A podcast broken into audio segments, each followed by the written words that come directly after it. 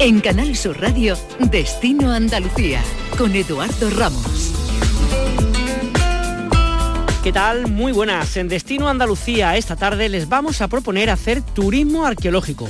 Para ello vamos a visitar Huelva y en concreto la localidad de Trigueros, donde podremos disfrutar del Dolmen del Soto, uno de los 200 monumentos megalíticos que hay en la provincia y donde poder descubrir vestigios de nuestra historia y de nuestro arte rupestre. De allí nos vamos a trasladar hasta Cádiz, donde esta noche se inaugura el Festival Iberoamericano de Teatro. Vamos a charlar con su director para que nos cuente qué programación van a tener para las dos próximas semanas y qué ambiente se está viviendo desde ya en la capital gaditana.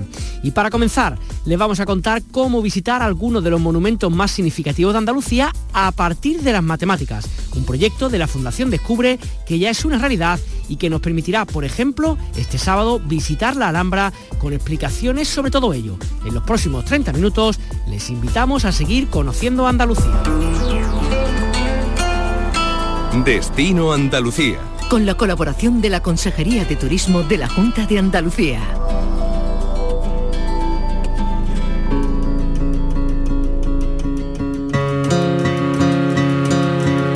Matemáticas, arte, historia y turismo para conocer el patrimonio andaluz de una forma diferente. Este es el objetivo de Pasión Matemáticos al Andaluz, un proyecto innovador con el que acercar la ciencia y la innovación a la ciudadanía desde un enfoque totalmente diferente. El proyecto invita a pasear de manera virtual y también presencial por la Alhambra de Granada, la Mezquita o la Sinagoga de Córdoba y el Real Alcázar, la Giralda o la Torre del Oro en Sevilla para acercarnos con otra visión al patrimonio integrando la ciencia, el arte y la historia. El proyecto está coordinado por la Fundación Descubre y cuenta con la dirección científica de Álvaro Martina que saludamos en estos momentos. Álvaro, ¿qué tal? Muy buenas tardes. Buenas tardes. Qué bonito mezclar las matemáticas con Arándalo y con monumentos tan emblemáticos a nivel mundial como los que hemos hablado, ¿no? Bueno, pues sí, quiero decir que en Andalucía tenemos la gran suerte de tener un magnífico patrimonio monumental eh.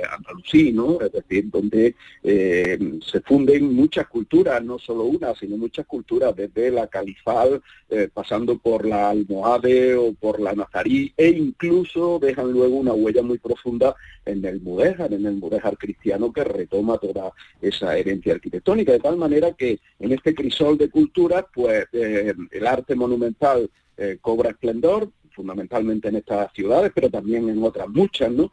Y la matemática juega un papel fundamental, de tal manera que nosotros lo que hacemos es analizar esas matemáticas, no solo desde el punto de vista de qué matemáticas contienen, sino de cómo ayudan esas matemáticas a interpretar el monumento desde un punto de vista histórico-artístico, es decir, a verlo desde una óptica distinta, desde una óptica nueva.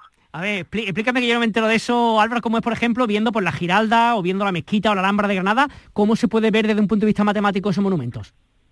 Bueno, eh, la Alhambra, por ejemplo, está construida, mm, todos nos fijamos y todos tenemos en nuestra, en nuestra retina las imágenes de los mosaicos trazados de forma geométrica, pero ese trazo de los mosaicos de forma geométrica esconde mucho más que unos trazos bonitos, que unas líneas y rectas y curvas que se cortan, eh, esconde muchas veces intencionalidad simbólica, de tal manera que hay unos mosaicos de un determinado tipo matemático que se clasifican sobre su movimiento, eh, que se escogen para unos lugares por su especial relevancia. Son para lugares eh, de más ceremonialidad o para lugares, eh, digamos, donde el protocolo es mayor. Y hay otros mosaicos que se escogen para otros lugares, para lugares de tránsito o lugares menos significativos, lugares, digamos, más desprovistos de significación ceremonial. De tal manera que todo eso lo estudiamos. Estudiamos, por ejemplo, la orientación de la arquitectura. Eh, digamos, popularmente, pues todo el mundo sabe que las mezquitas, que los oratorios eh, andalusíes se orientan a la Meca, pero hay una tremenda diversidad, desde los 151 eh, grados prácticamente a los que está orientada la mezquita de Córdoba, pasando por los oratorios de la Alhambra, que algunos están orientados a 100, otros a 110, otros a 112, otros a 127 bueno, ¿cómo es posible tal diferencia de orientaciones? Tradicionalmente se ha recurrido a explicaciones eh, digamos quizás algo simplistas, como que eh, había errores o como que no eran muy precisos en la orientación, y sin embargo esto no es así. Hay distintas escuelas doctrinales y esas escuelas doctrinales orientan los edificios según criterios distintos. Unos se orientan según criterios geográficos, es decir, mirando a la Meca, y otros se orientan según criterios astronómicos, como por ejemplo en Córdoba. Bueno, pues desgranamos toda esa serie de criterios y comprobamos que las escuelas doctrinales imponen distintas orientaciones y que muchas veces pugnan entre ellas eh, por orientar la arquitectura. ¿no? Oye, ahora que estoy, que estoy pensando, perdona, que estoy pensando que esto que estás contando tú, ahora que nos estás contando a nosotros, cuando uno va a visitar esos monumentos, claro, lo interesante está con alguno de vosotros del proyecto que nos lo contéis, o aparte hay, no sé, una página web, una app para poder ir viendo con otros ojos lo que tú estás diciendo. Claro, claro, claro, efectivamente. Nuestro, nuestra idea es que, eh, bueno, pues que los andaluces puedan tener eh, recursos a su disposición para que cuando hagan eh, turismo en su propia tierra y por supuesto también los que nos visiten eh, puedan ver estos monumentos con, cierta ayuda. Y entonces tenemos una página web que es paseosmatemáticos.fundaciondescubre.es, repito, tres W naturalmente, punto y en esa página web pues nosotros tenemos ya una app y vamos a, estamos ultimando otra nueva eh, que se puede descargar tanto para Android como para eh, iOS, para el sistema operativo de Apple, y esa app permite un autoguiado, digamos, por estos monumentos. Es decir, a través de imágenes esféricas uno puede eh, acceder a una panorámica del monumento y con unas zonas sensibles, pues dándole a esas, zonas sensibles, eh, digamos, aparecerán imágenes y descripciones junto con una voz en off aparecerán imágenes y descripciones de lo que se puede encontrar desde este punto de vista en una determinada sala, en un determinado patio, en un eh, determinado lugar de todos esos monumentos. Y aparte de esto, pues también tenemos visitas presenciales, es decir, para aquellos eh, que realmente puedan eh, tomar ese tiempo, pues estamos programando, estamos ya haciendo unas visitas presenciales, en concreto llevamos ya hechas tres visitas por la Alhambra, queda la cuarta, que será este sábado 16 eh, de octubre, haremos dos en la mezquita y la sinagoga de Córdoba, la primera será el día 4 de noviembre por la tarde, lo avanzo ya, y haremos dos posteriormente en Sevilla por los Reales Alcázares, el Real Alcázar, eh, la Giralda y la Torre del Oro, eh, que ya será cuando la exposición itinere eh, por allí a partir del, del, de enero. ¿no? De tal manera que estamos haciendo unas visitas presenciales, a través de la página web pueden tener información de esas visitas y pueden apuntarse. Esta sin duda es la mejor manera de conocerlo, ¿no? con un guía, con un guía y explicado de primera mano, vamos apoyados con recursos visuales, con vídeos, con tablets, con imágenes y digamos la sensación que sacan todos los visitantes con guía de esta visita es que no solo eh, comprenden las cuestiones matemáticas que hay dentro del, eh, de, un monumento andalusí, que no son unas matemáticas, ya lo digo, son muy divulgativas, son muy básicas y eh, para que todo el mundo pueda entenderlas, sino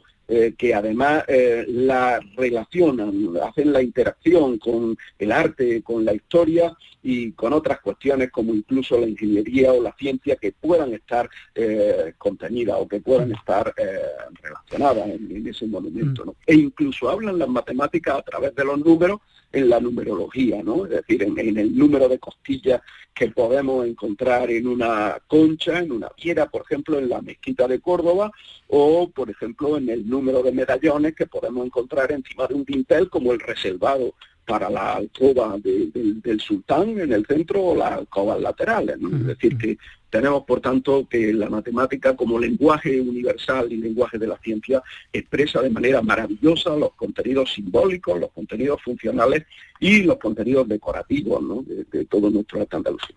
Pues nada, imaginamos que todos aquellos que este sábado puedan estar con vosotros ahí en la Alhambra y a partir ya de noviembre en Córdoba posteriormente en Sevilla van a disfrutar muchísimo de esta explicación que nos da, porque además de tus palabras seguro que tendrán el monumento por detrás, con lo cual va a ser pues todo lo que hace falta. Eh, Álvaro Martínez, eh, investigador del Instituto Andaluz de Data Science and Computer Intelligence de la Universidad de Granada, muchas gracias por estar con nosotros y enhorabuena por un proyecto tan interesante como este. Muchas gracias a vosotros, muchas gracias a Destino Andalucía por estos minutitos. Yo animo realmente a todos los que nos escuchen a que puedan visitar una exposición que estamos ultimando y que se va a inaugurar precisamente en Córdoba el 4 de noviembre y a que visiten nuestra página y con los recursos que hay puedan aprender un poquito más de nuestra historia y nuestro arte eh, monumental con matemáticas.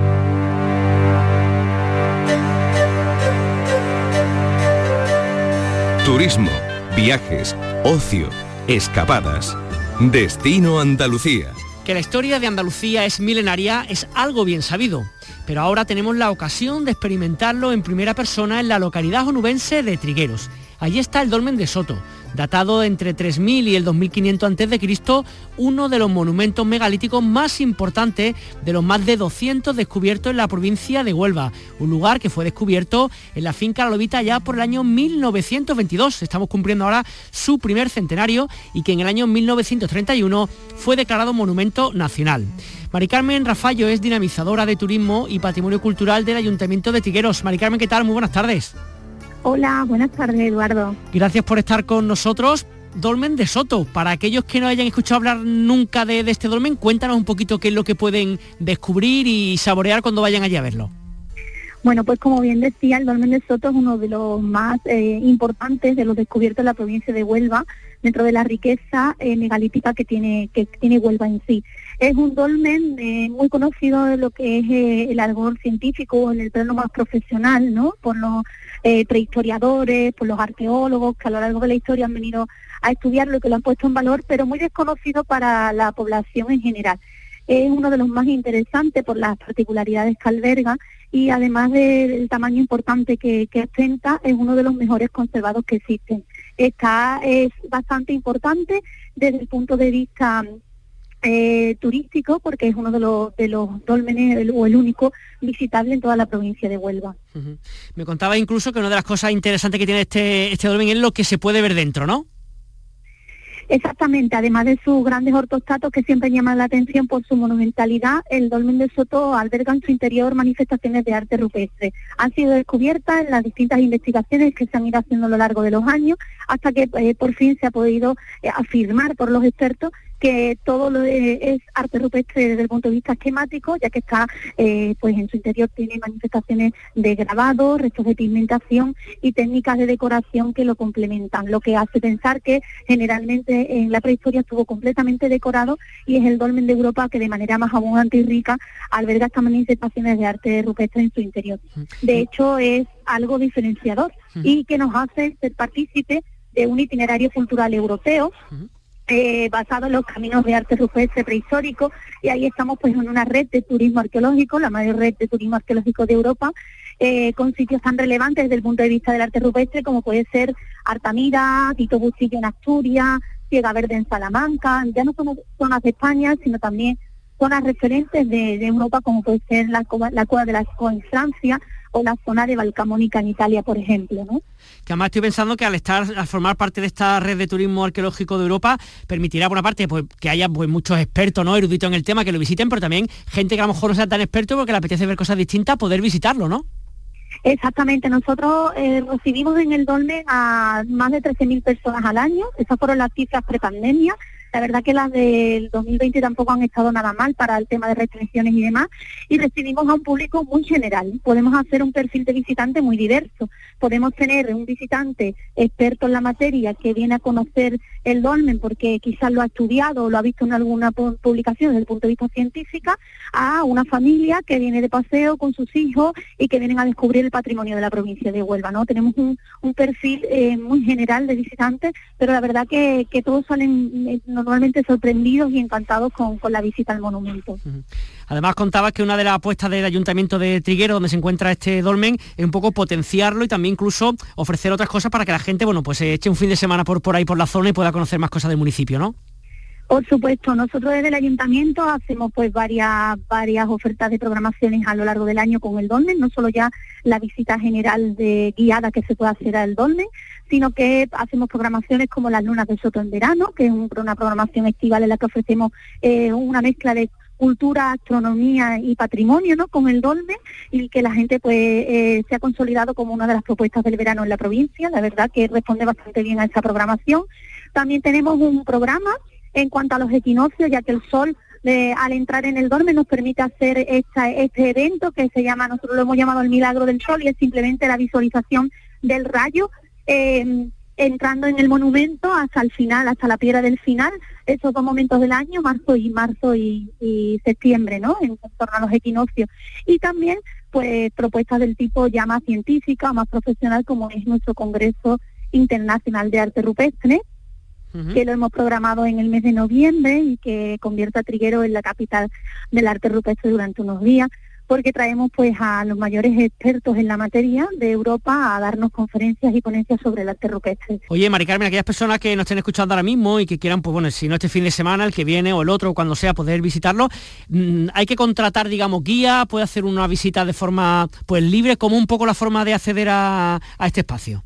Sí, mira, el Dolmen de Soto está abierto durante todo el año, se cierran puntualmente algunos días que coinciden con el festivo local y algunos festivos de Navidad, pero por regla general está abierto durante todo el año. Lo que ocurre es que el sistema de gestión prepandemia ha sido un sistema de gestión en el que los visitantes vayan de visita libre, es decir, que no quieran su visita guiada, quieran conocerlo de manera autónoma o vayan con la visita guiada, tienen que hacer una reserva previa y deben de hacerlo a través de la página web del ayuntamiento trigueros.es. Ahí le enlazamos a una plataforma web con la que trabajamos, que es Higlo, y la persona elige si quiere venir de manera libre o quiere venir de manera guiada. Dependiendo de lo que eh, la persona quiera, pues elige una de las opciones y va haciendo la gestión directamente en la página web. Es algo cómodo, rápido, sencillo y para hacer desde casa. Ya poder reservar la visita guiada, la visita libre, como si quiere reservar alguna visita especial, como hemos tenido, por ejemplo, en el aniversario de Hugo Vermayer o cuando hemos conmemorado el Día Europeo del Arte Rupestre. Eh, además del dolmen, hemos, hemos hablado también de otras posibilidades de hacer en Triguero, me hablaba de poder visitar alguna ganadería, alguna molienda, ¿qué más cosas se puede hacer aquel que se plantee, por ejemplo, pasar unos días por allí con vosotros? Pues mira, eh, Triguero es un pueblo, la verdad, con un patrimonio bastante interesante. Y además de lo que es el Dolmen de Soto, tenemos eh, la posibilidad de visitar ya nuestro pueblo, la iglesia parroquial de San Antonio Abad, el centro cívico que fue el antiguo convento del Carmen, podemos visitar también actualmente una casa museo, la que será una futura casa museo, la casa museo de Juan Vides, que ha sido la última que ha hecho el ayuntamiento, es una casa señorial del siglo XX y eh, también muy pronto estará disponible, eh, cuando finalice la segunda fase de restauración, la antigua iglesia del Colegio de Santa Catalina. Ese es el patrimonio que tenemos en, en el pueblo que se une también a las iniciativas privadas, como pueden ser las visitas a las ganaderías de Triguero, donde tenemos pues ganaderías de, de primera división, ¿no? Como se suele decir, de primera, que son las ganaderías de Celestino Cuadri o la ganadería de Millares, y se puede hacer una visita perfectamente al campo eh, de la dehesa, al toro en la dehesa. Y hay iniciativas privadas también, como puede ser el, Centro de Arte Harina Otro Costal, que es un, centro donde se conserva la maquinaria de un antiguo molino del siglo XX y también el horno de lo que fue la panadería. Y es muy interesante porque es un sitio donde hacen exposiciones y donde hacen eventos y la verdad es que es bastante llamativo y que se une, como digo, a las a la, posibilidades de visita en, en el pueblo, en Triguero. Pues nada, invitación está hecha, aquellos que nos estén escuchando, de Huelva, de Sevilla, del resto de Andalucía, por supuesto, que sepan que tienen un lugar más al que visitar, que lo apunten en su agenda y cuando sea posible que os hagan una, una visita. Mari Carmen Rafallo, dinamizadora de turismo y patrimonio cultural del Ayuntamiento de Trigueros y guía oficial del Dolmen del Soto. Muchas gracias por estar con nosotros en Destino Andalucía. Que tenga buena tarde. Muchas gracias, Eduardo, y simplemente decirle a la gente que tenemos nuestra oficina de turismo recién inaugurada y que aquí estamos para atenderle en sus dudas, en sus recomendaciones, en todo lo que necesiten. Muchísimas gracias a vosotros por darnos voz a través de la radio. Destino Andalucía.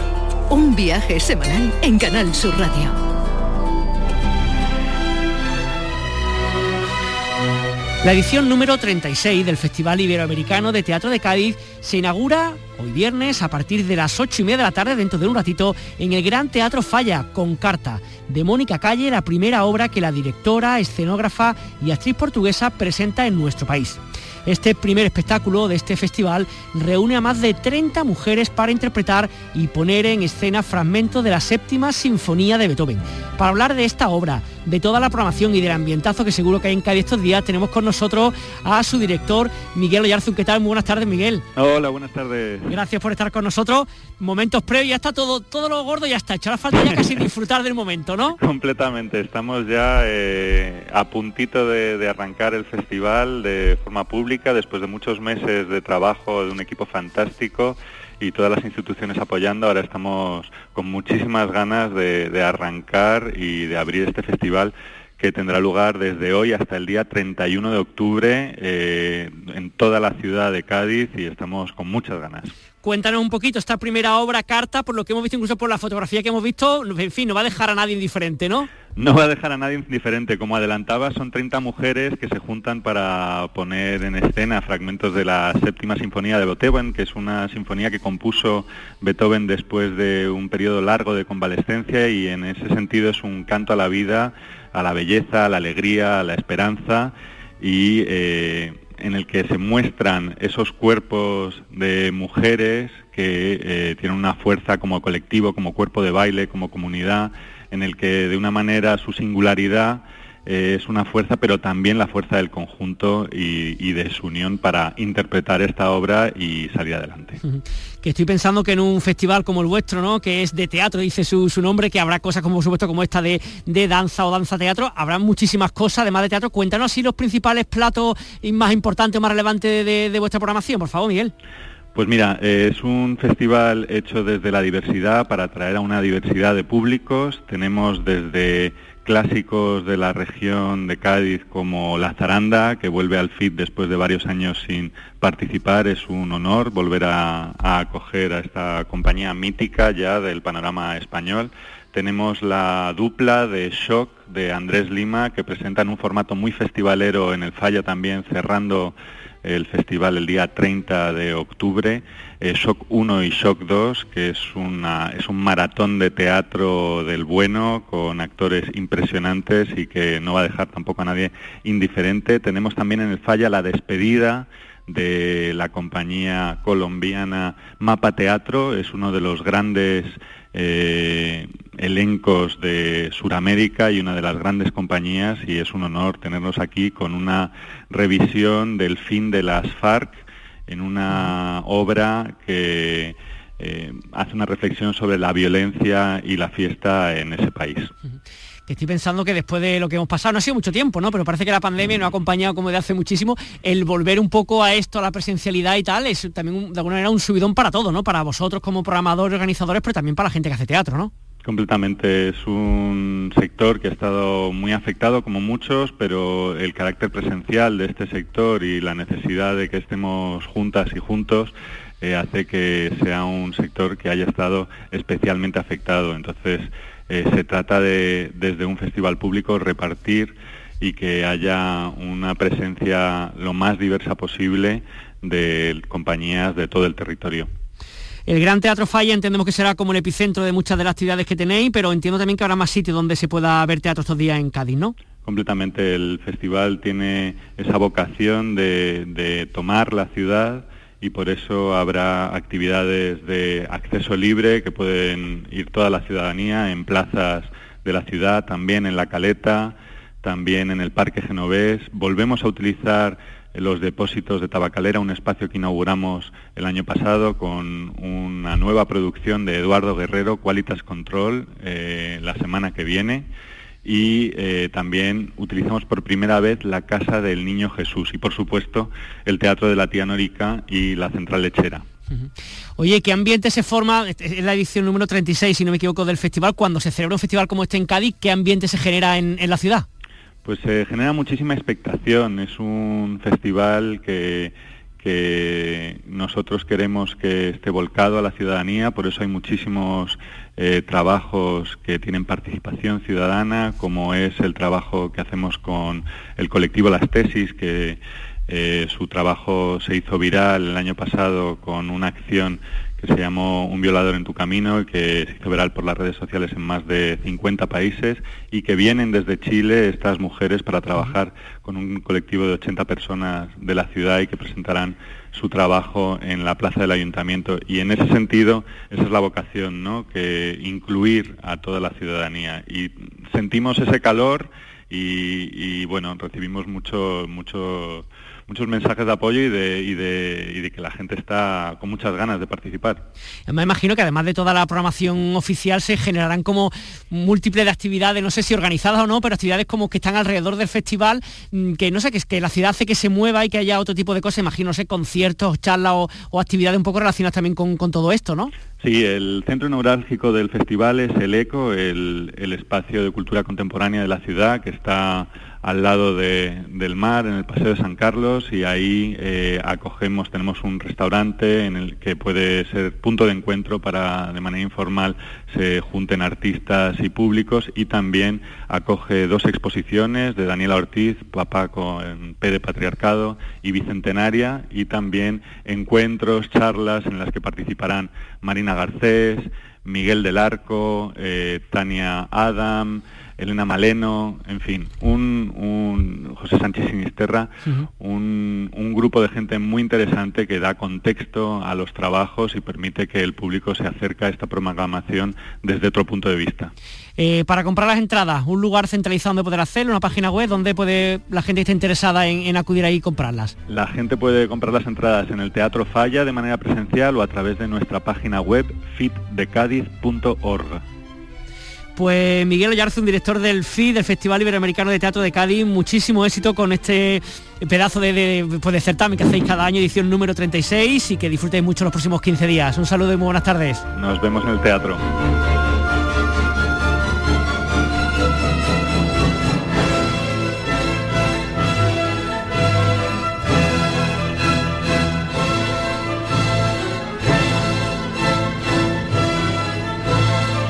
Destino Andalucía.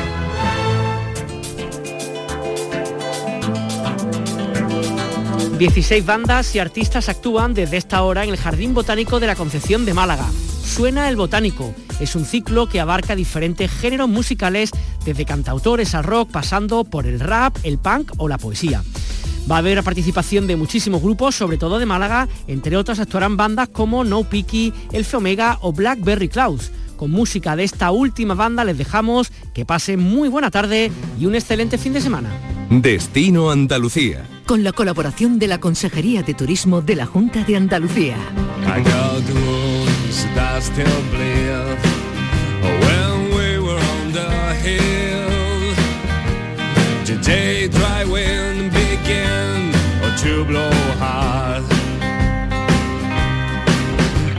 A cold and dry wind. Oh, that clean all your stains. Or oh, hiding all the wave you leave behind.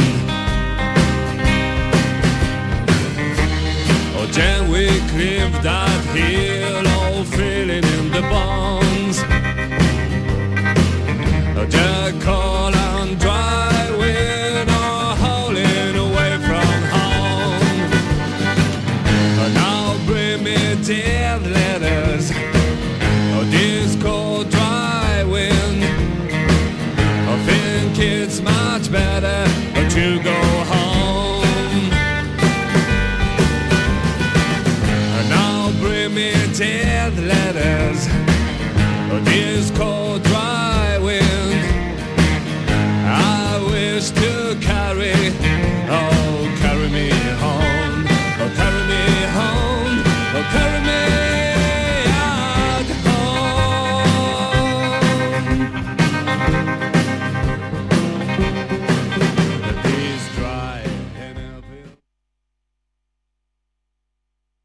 La radio de Andalucía desde Sevilla. Canal Sur Radio. Bienvenidos a Sacaba. Mil metros de electrodomésticos con primeras marcas. Grupos Whirlpool, Bosch y Electrolux. Frigoríficos, lavadoras, hornos, vitros. ¿Quieres más? Aires acondicionados, aspiradoras, pequeños electrodomésticos. Y financiamos en 12 o 20 meses sin intereses solo tú y Sacaba. Tu tienda de electrodomésticos en el Polígono Store en calle nivel 23. Ven a ver nuestra exposición y sus 25 años de experiencia. Sacaba. Un Mercedes-Benz tiene que estar siempre impoluto. Por eso, y para que puedas reparar cualquier golpe, por pequeño que sea, te ayudamos con hasta 150 euros de descuento sobre la franquicia de tu seguro. Y para que no te quedes sin coche en ningún momento, tendrás a tu disposición un vehículo de sustitución durante ese día totalmente gratis. Concesur y Fervial, tus concesionarios Mercedes-Benz en Sevilla. ¿Buscas una fibra óptica que te dé más? Telecable Andalucía es tu operador local de confianza, sin trucos ni engaños. Telecable. Fibra de 300 megasimétricos por solo 14,90 euros al mes y línea ilimitada de 30 gigas por 12,90. Contrata ahora en telecableandalucía.com y entra en un sorteo de productos Xiaomi. Telecable Andalucía. Conectarse está al alcance de todos. Noticias, tiempo, tráfico. Cada día desde muy temprano lo tienes en Canal Sur Sevilla, la radio de Andalucía.